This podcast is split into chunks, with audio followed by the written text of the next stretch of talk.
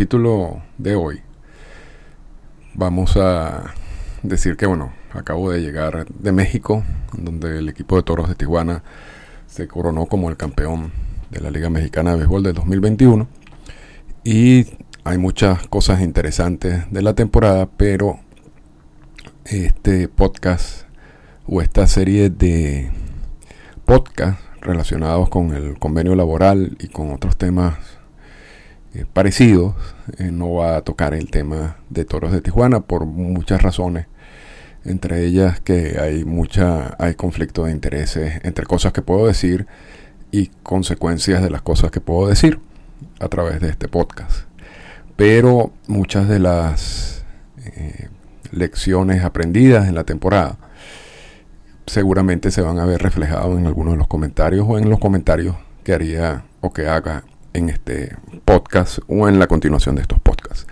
Así que el tema de toros lo vamos a dejar para el futuro, para concentrarnos en lo que es el objetivo de este podcast del principio, que es el análisis de los temas legales gerenciales del mundo de las grandes ligas, empezando con uno muy importante como es la negociación del nuevo convenio laboral y en dónde estamos en este momento. Podcast Endorfina Descubriendo el mundo legal y gerencial del deporte profesional con Arturo Marcano. Y ya nos estamos acercando al vencimiento del actual convenio laboral. Y se están, por supuesto, desarrollando ya las negociaciones para el próximo convenio laboral. Yo creo que todavía no ha recibido la atención en los medios o con la intensidad que esto va a agarrar debido a que estamos en plena temporada y viene la postemporada. Yo creo que hay un respeto tanto por parte de MLB como del sindicato, de, que la atención no vaya dirigida hacia lo que son las negociaciones del convenio laboral, que normalmente son negociaciones, sobre todo de esta, van a ser negociaciones muy intensas, y que genera muchas eh, reacciones negativas por parte del fanático normal y corriente. Hay un, hay un fanático interesado en estos temas, pero hay la gran mayoría de los fanáticos realmente no está interesado en estos temas, lo que le interesa es que, haya juego.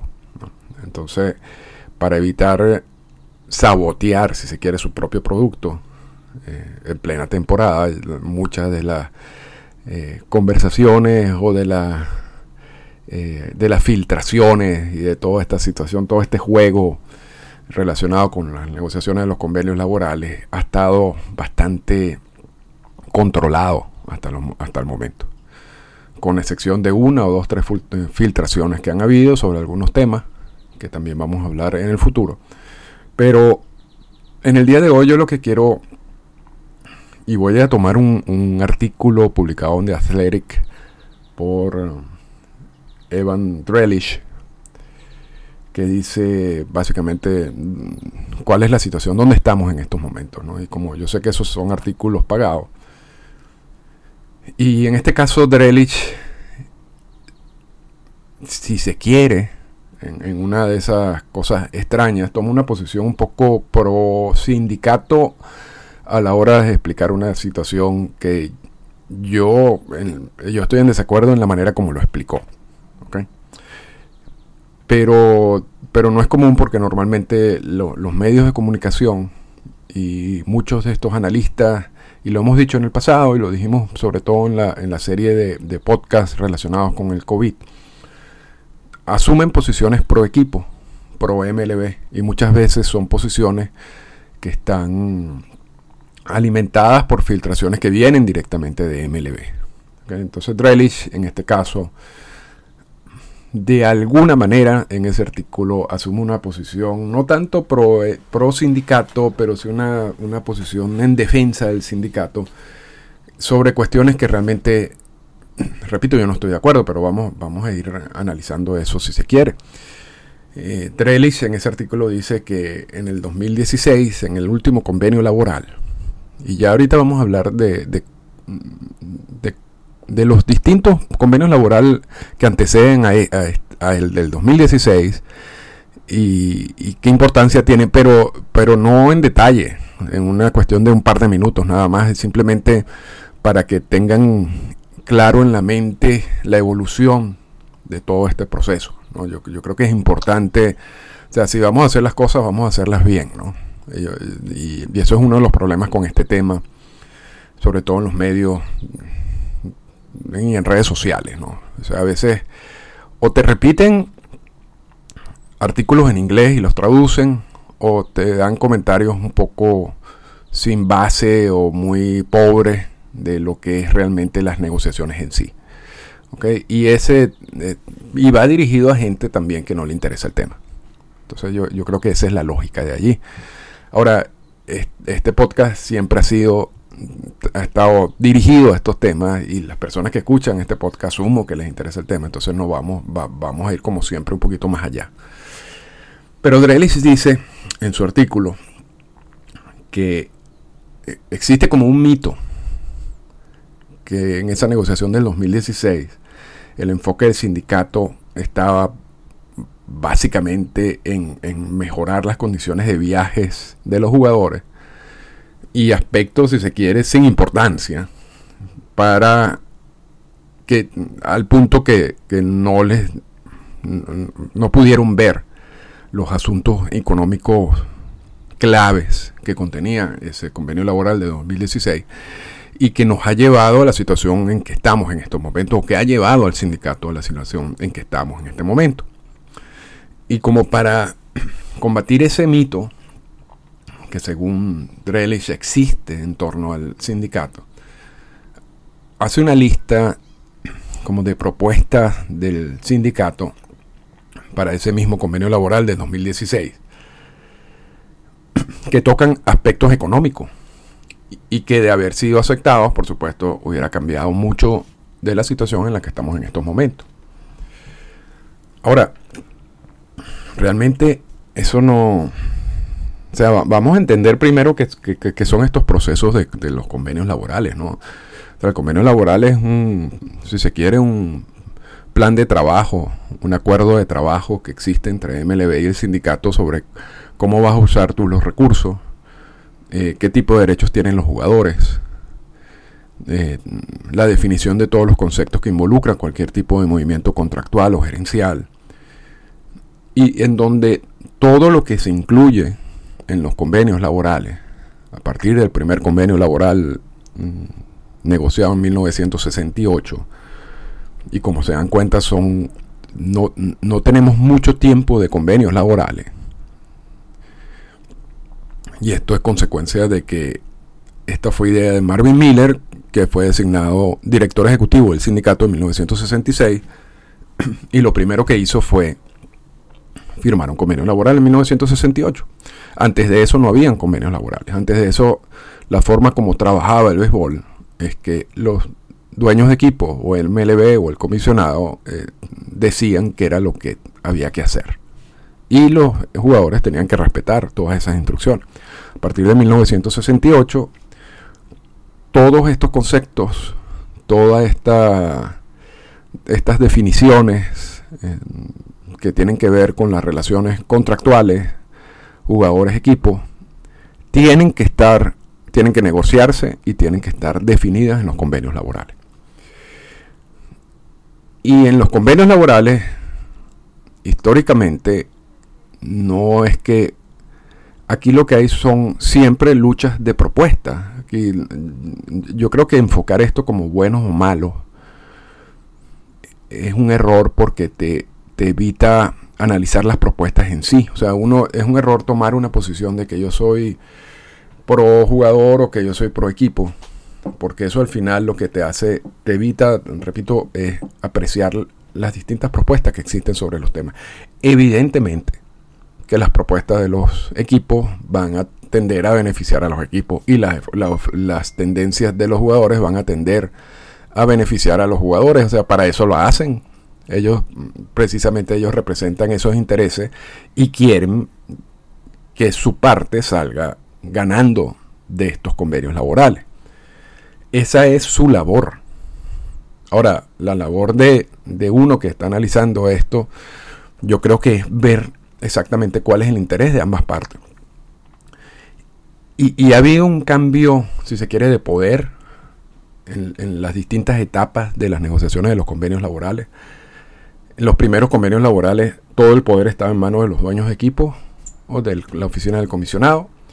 Luego hubo una etapa en donde el sindicato, a través del liderazgo de Marvin Miller, retomó el poder. Y estamos ahorita en una tercera, si se quiere, una tercera etapa, que es donde los dueños de equipo han rescatado ese poder que habían perdido. Y el reto que hay en el, del sindicato en este nuevo convenio laboral es tratar de balancear un poco más la situación que parece o, o está, si se quiere, beneficiando en muchos aspectos a los dueños de equipo. Y, uno lo nota con las consecuencias de los convenios laborales. O sea que eh, eh, eh, todo esto que se negocia en los convenios laborales termina teniendo consecuencias reales.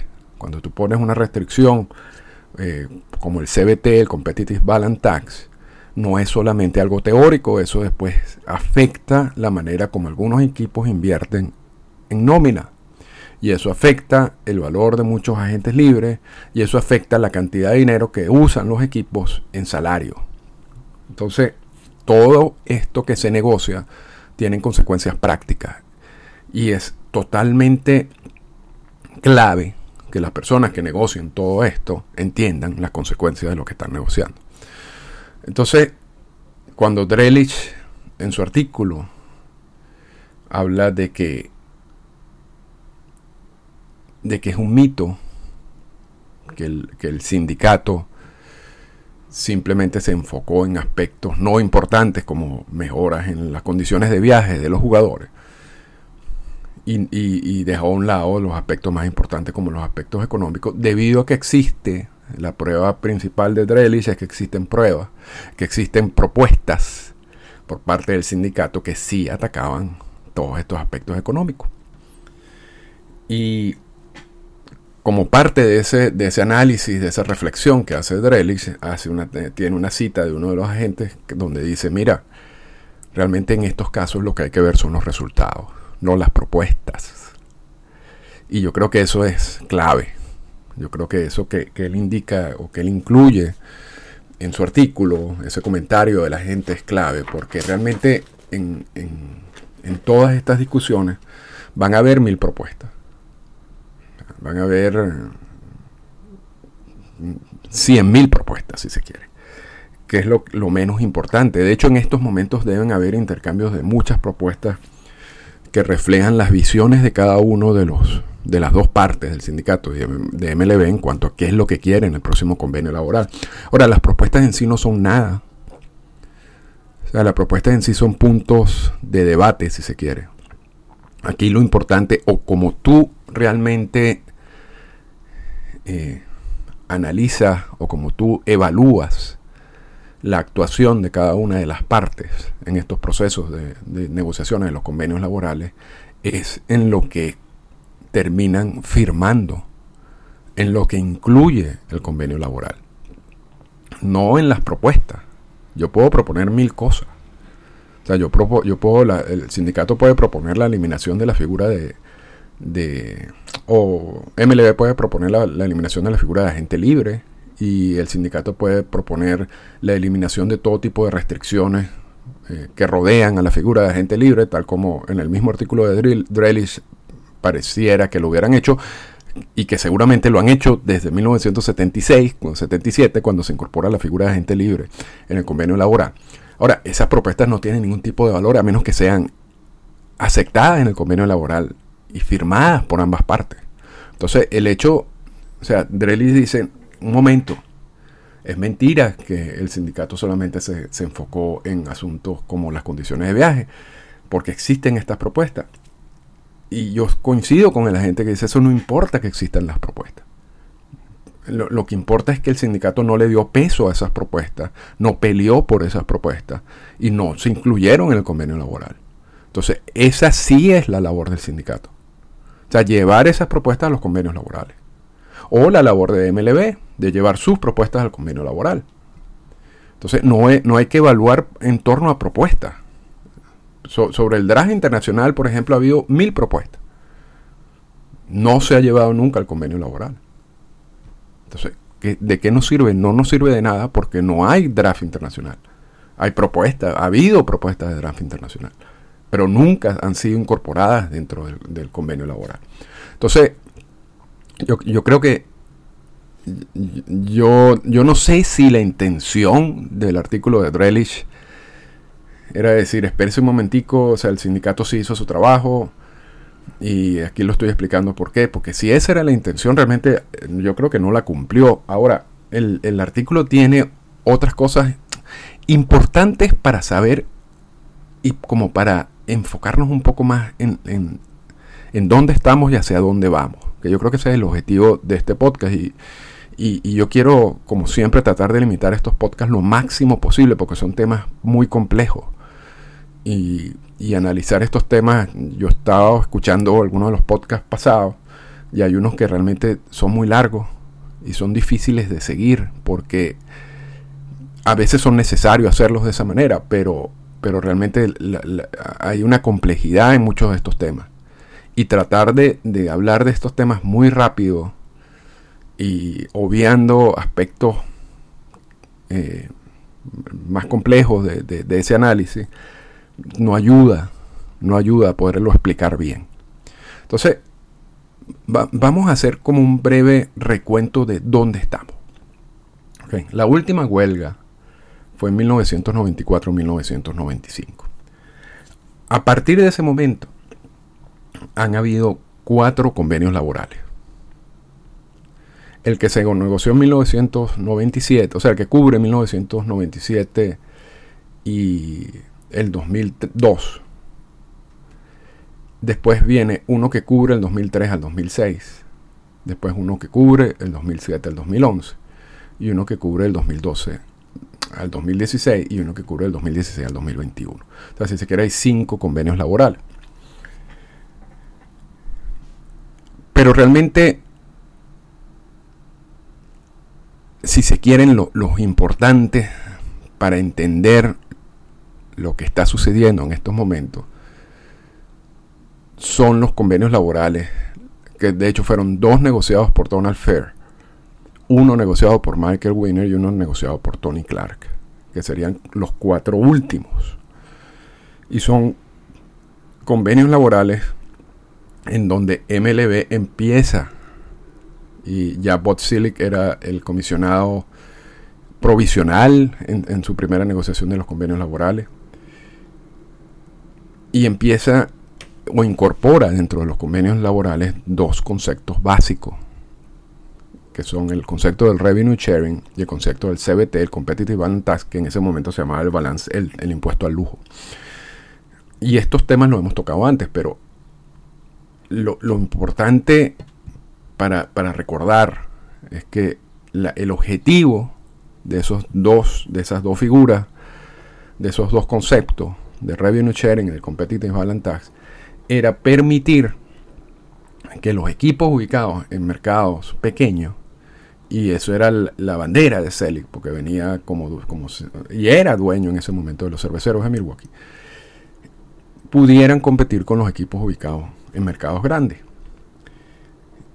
Y eso, en teoría, y tal como fue aceptado por el sindicato, y tal como ellos reconocen que fue aceptado en estos convenios laborales, sobre todo en los dos firmados por Donald Fair, o los convenios del 2000, desde 1996 al 2011, los que hubo en ese, en ese, en ese término. Es, esa teoría, ese concepto, parecía bueno, pero después MLB tiene la, la inteligencia de, convertir esos conceptos que tenían esos objetivos en una, en una manera de limitar el, gasto en salario, en ir destruyendo la figura de agentes libres, en ir destruyendo la figura de arbitraje salarial, ir limitando al máximo la cantidad de dinero que, se, que equipos invierten en el draft de la regla 4, que es donde firman jugadores estadounidenses, canadienses, puertorriqueños, y también ir restringiendo al máximo la cantidad de dinero que se invierte en la firma de peloteros internacionales, Y una de esas propuestas, como lo dijimos antes, había sido el draft internacional, que nunca se ha llevado a un convenio laboral. Pero eso no quiere decir que no haya restricciones, porque las restricciones existen desde 2012 para acá a través del Acuerdo 46 y a través de lo que primeramente fueron unos, antes no había límites para firmar peloteros internacionales, luego se incorporó unos presupuestos donde tú te podías pasar y si te pasabas pagabas un impuesto y esos son conocidos como, como impuestos como topes blandos y luego en el 2016 se incorpora el tope duro que es decir que te dan un presupuesto y tú no te puedes pasar entonces sí ha habido sí existen restricciones en cuanto a la firma de peloteros internacionales, no se llama draft, pero existen restricciones. Entonces MLB ha podido, a través de todos estos convenios laborales desde 1997 para acá, reducir gastos o buscar maneras de reducir gastos. El sindicato no, o no vamos a decir que no entendió, El sindicato confió en que estos conceptos de revenue sharing y competitive balance tax eran conceptos que iban a terminar, que iban a terminar ayudando a equipos en mercados pequeños, en mercados medianos, a tener más dinero y que ese dinero iba a ser eventualmente invertido en jugadores. Eso no sucedió de esa manera. ¿Ok? Y entonces aquí no hay un aquí no es Tony Clark el único culpable de todo lo que ha pasado. Y esto lo hemos dicho muchas veces. Aquí la culpa recae en parte en Donald Fair, que fue eh, la persona, el director ejecutivo del sindicato que firmaron, que firmó esos convenios laborales luego de la última huelga, el último conflicto laboral en 1994 y 1995.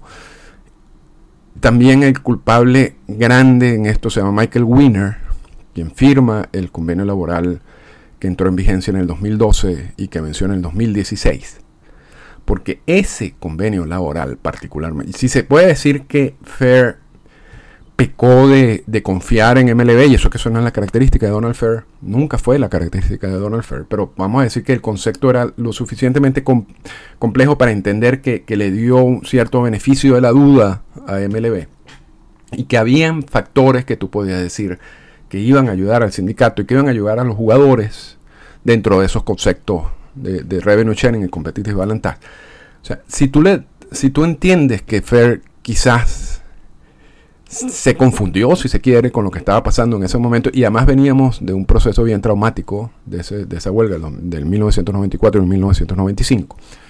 Uno no puede entender que en el 2011 Michael Wirner no entendía lo que estaba pasando.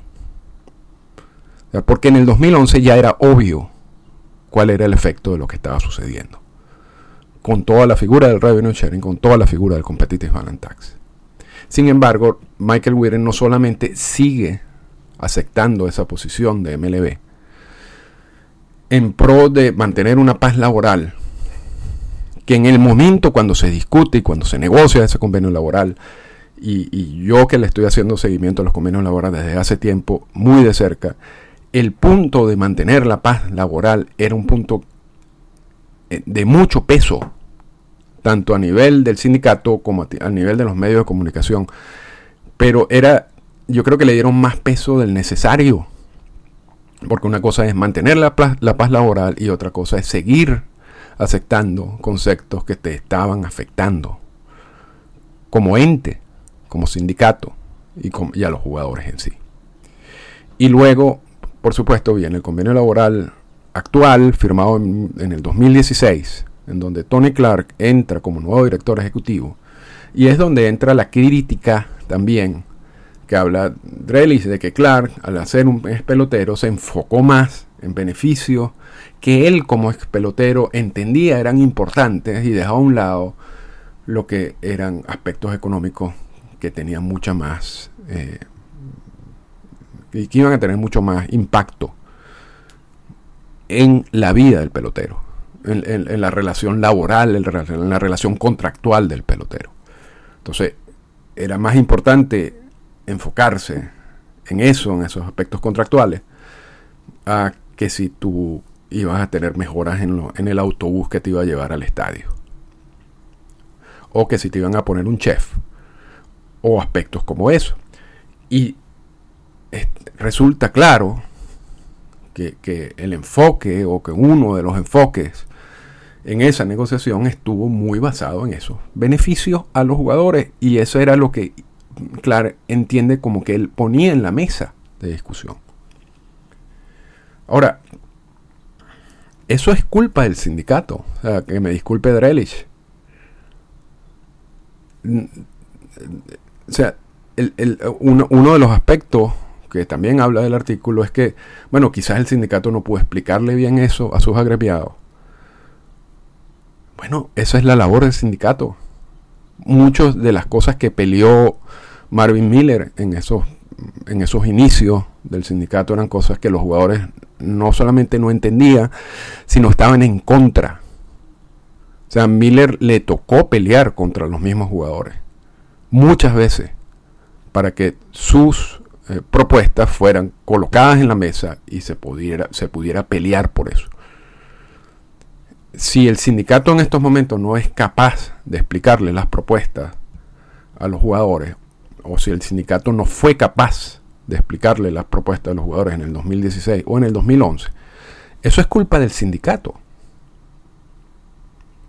Otro de los aspectos que dicen, bueno, que que el sindicato no estaba seguro que iba a tener solidaridad de los jugadores para un conflicto laboral quizás en el 2016. Eso también es culpa del sindicato.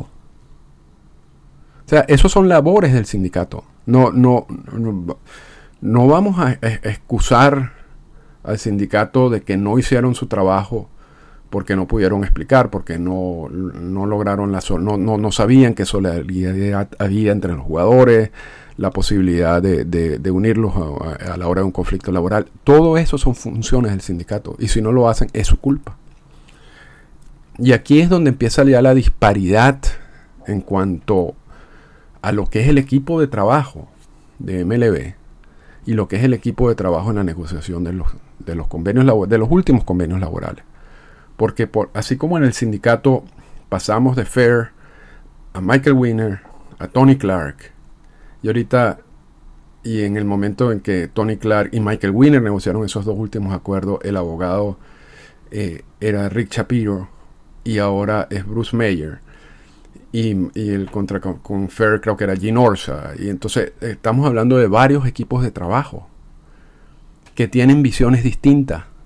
Evidentemente tenían visiones distintas porque se refleja o se reflejó en estos convenios laborales. Por el otro lado tenemos convenios laborales que han venido siendo negociados básicamente por Rod Manfred y por Dan Hallen. O sea, el equipo de trabajo de MLB no ha cambiado en la negociación de los convenios laborales desde el 1997 para acá. Y ha, permitido mantener una, memoria institucional. Ha, perdido, ha podido mantener claramente los conceptos y la evolución de esos conceptos y saber hacia dónde van con cada uno de estos acuerdos y saber qué es lo que se necesita negociar en el próximo acuerdo para consolidar este tipo de conceptos. Hay un trabajo continuado por parte de MLB que no existe por parte del sindicato o no ha existido por parte del sindicato. Y eso se ha reflejado de nuevo en los convenios laborales. Ahora, eso también es culpa del sindicato y eso es un punto a favor de MLB. Entonces, allí es donde estamos, y con esto cerramos el, podcast de hoy con, con esta revisión de, los aspectos clave. ¿En, qué, en dónde estamos en este momento? Tenemos un convenio laboral que vence en diciembre donde ya existen negociaciones, ya estas negociaciones tienen tiempo. Los convenios laborales son documentos que incluyen muchos conceptos, de los cuales algunos son polémicos, pero la mayoría no lo son. Y, lo que se hace en, estas negociaciones es que las partes se unen y empiezan ya como a, a palomear eh, los conceptos que no son conflictivos. Y, empiezas ya como a, empezar a logro, a, lograr eh, acuerdos sobre todos estos aspectos. Y dejas los aspectos más conflictivos para el final. Entonces, evidentemente que existe ya una gran cantidad de negociaciones sobre, sobre distintos aspectos que seguramente ya hay acuerdo. Pero, pero en realidad los aspectos conflictivos,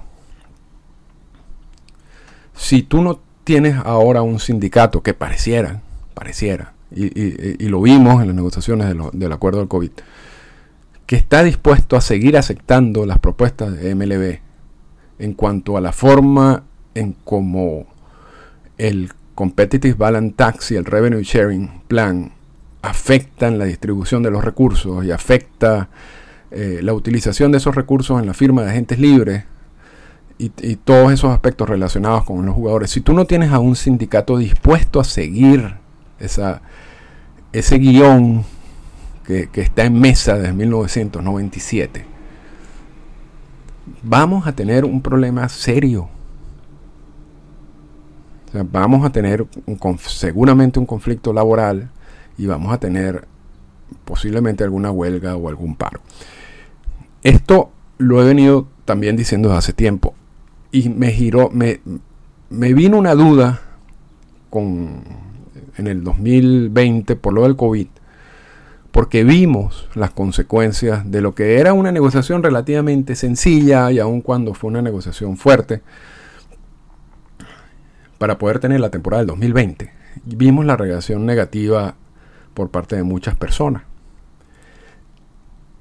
Y el impacto que eso pudiera tener en, la temporada y en, la inversión que hace el fanático en, los equipos. Ahora, eso fue en el 2020, yo creo que eso no ha tenido ningún tipo de impacto económico real en el 2021 y eso, eso, es, eso es muy normal también. O sea, es muy normal que uno vea un impacto, que uno salga impactado negativamente cuando está en el medio de estas negociaciones y que escucha mucha gente decir yo no voy a ver más béisbol, yo no voy a pagar un dólar más por, por nada de esto porque ya esto me tiene cansado.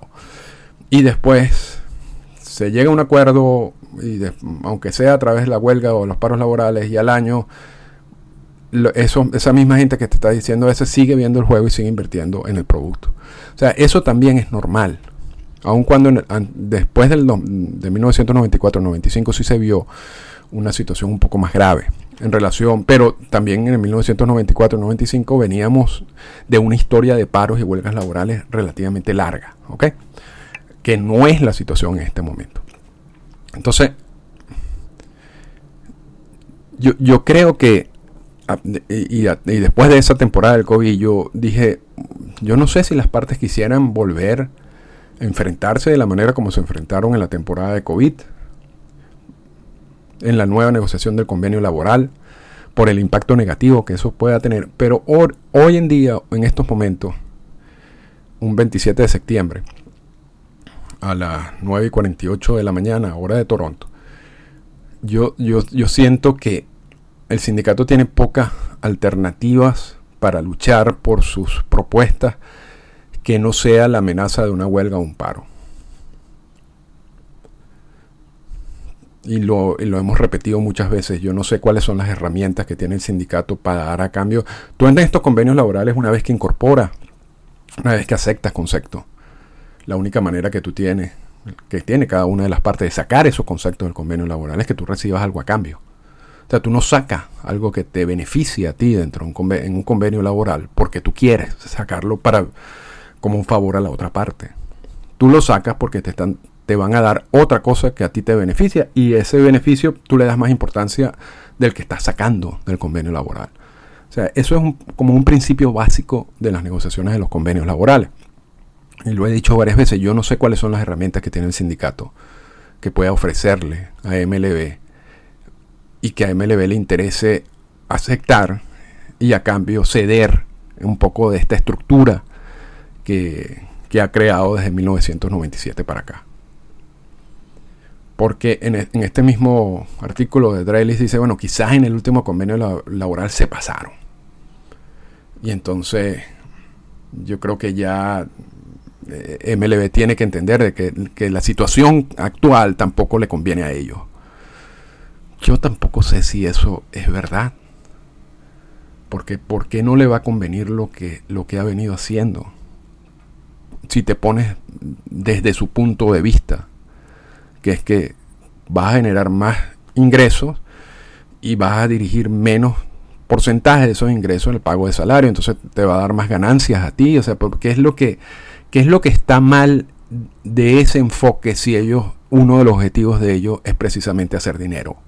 Y en muchos casos el objetivo es hacer dinero porque, y lo hemos dicho, algunos de los equipos, de los dueños de equipos recientes son fondos de inversiones y la finalidad del fondo de inversiones es hacer dinero. Eso no son fundaciones. Entonces, ¿qué es lo que va a motivar a MLB de sacar elementos de ese convenio laboral para aumentar la cantidad de dinero que se invierte en salario? o para reactivar la figura de agentes libres, o para darle más recursos a la figura de arbitraje salarial. No hay. O sea, a, motos propios, por, por su propia voluntad, no hay nada que los motive a eso.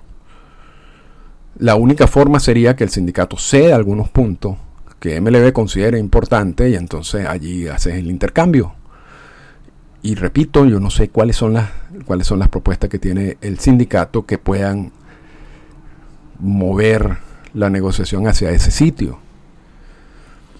Y si no tiene herramientas y si tú no tienes propuesta, entonces la única forma, la última alternativa que tiene es irse a, un paro, a una huelga, porque eso va a terminar destruyendo básicamente esta estructura que ha venido siendo creada desde 1997, a la fuerza. Y eso tiene otro tipo de consecuencias. Pero con esto terminamos. Solamente queríamos, quería dar como un, pequeño eh, revisión de, estos conceptos básicos, de dónde estamos, este, cuál es la situación en estos momentos de MLB y del sindicato. Y luego vamos a ir analizando punto por punto. La semana que viene o en el próximo podcast, uno de los puntos que vamos a analizar es una de esas propuestas que se, que se filtró a, los medios de comunicación y es esa propuesta que habla del tope salarial en el sentido de que así es, ese es el efecto del competitive balance pero primera, por primera vez se habla de un piso salarial y también se habla de unos topes para los procesos de arbitraje salarial. Esta fue una presentación del podcast Endorfinas. Para comunicarse con nosotros, escríbanos a las siguientes cuentas en Twitter arroba Arturo Marcano y arroba Endorfinas Radio.